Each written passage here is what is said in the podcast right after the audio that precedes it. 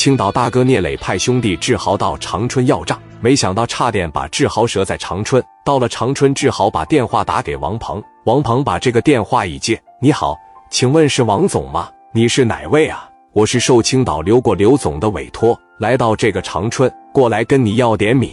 你是不是欠着青岛的刘总一百多万啊？我这边带着借条过来了，你看看，要是方便的情况下，我到你的工厂里边去。”你抓紧时间也联系会计啥的，把这个米给我归上。王鹏一听，青岛留过那个钱是吧？那个钱我好像还过他一部分了呢。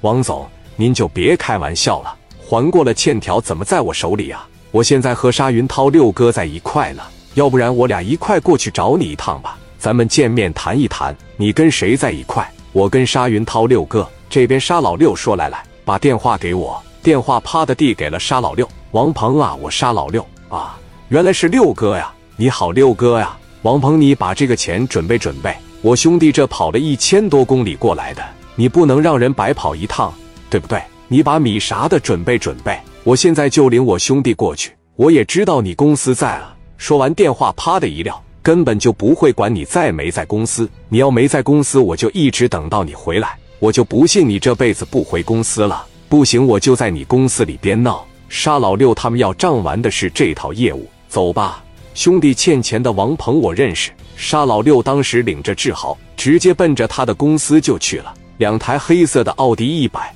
往王鹏公司院里面一停，志豪、沙老六两个人直接奔着楼上就去了。那一上来的时候啊，王鹏见到沙老六就开始紧张了。操，这沙老六还参与进来了呢。说着说着，沙老六这边到门口了。老六在长春绝对是有段位，毕竟曾经有贤哥的光环照着，长春道上有头有脸的都认识。沙老六连门都没敲，直接把门推开，说：“志豪进来吧。”志豪当时这一进去啊，看着王鹏了，说：“你好，您就是王总吧？你好，哥们。”沙老六当时挺硬气，他知道王鹏这些年做生意没少赚钱，但这个人是出名的赖，钱到自个手里边他就不想往外拿。当时老六就说了。志豪，把欠条拿出来让他看看。要是没有啥问题的情况下，把钱给了吧。咱也不指望说一百多万一次性就给完。你先拿一部分，然后我让我兄弟志豪在长春玩一个来月。这段时间你抓紧把这一百多万凑齐，给归上就得了。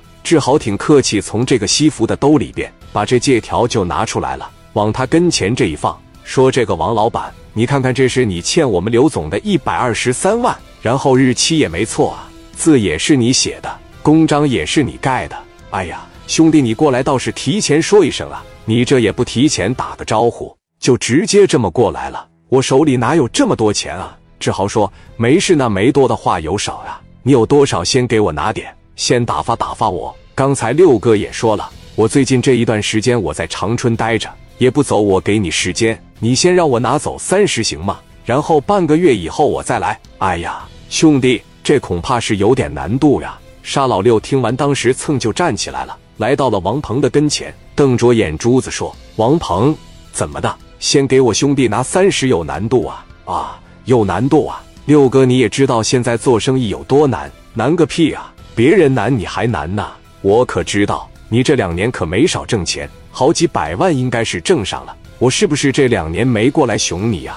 你是不是该给我拿点保护费了？”我杀老六亲自登门跟你要保护费的情况下，要个二三十万不多吧？你这么的呀？你只要是把这个钱给我兄弟归上，以后你的保护费就免了。否则的情况下，以后你就得给我按时每月上交保护费了。六哥，你这不欺负人呢吗？谁他妈欺负你了？是你欠人家钱好不好？白字黑字欠条你打的，不承认吗？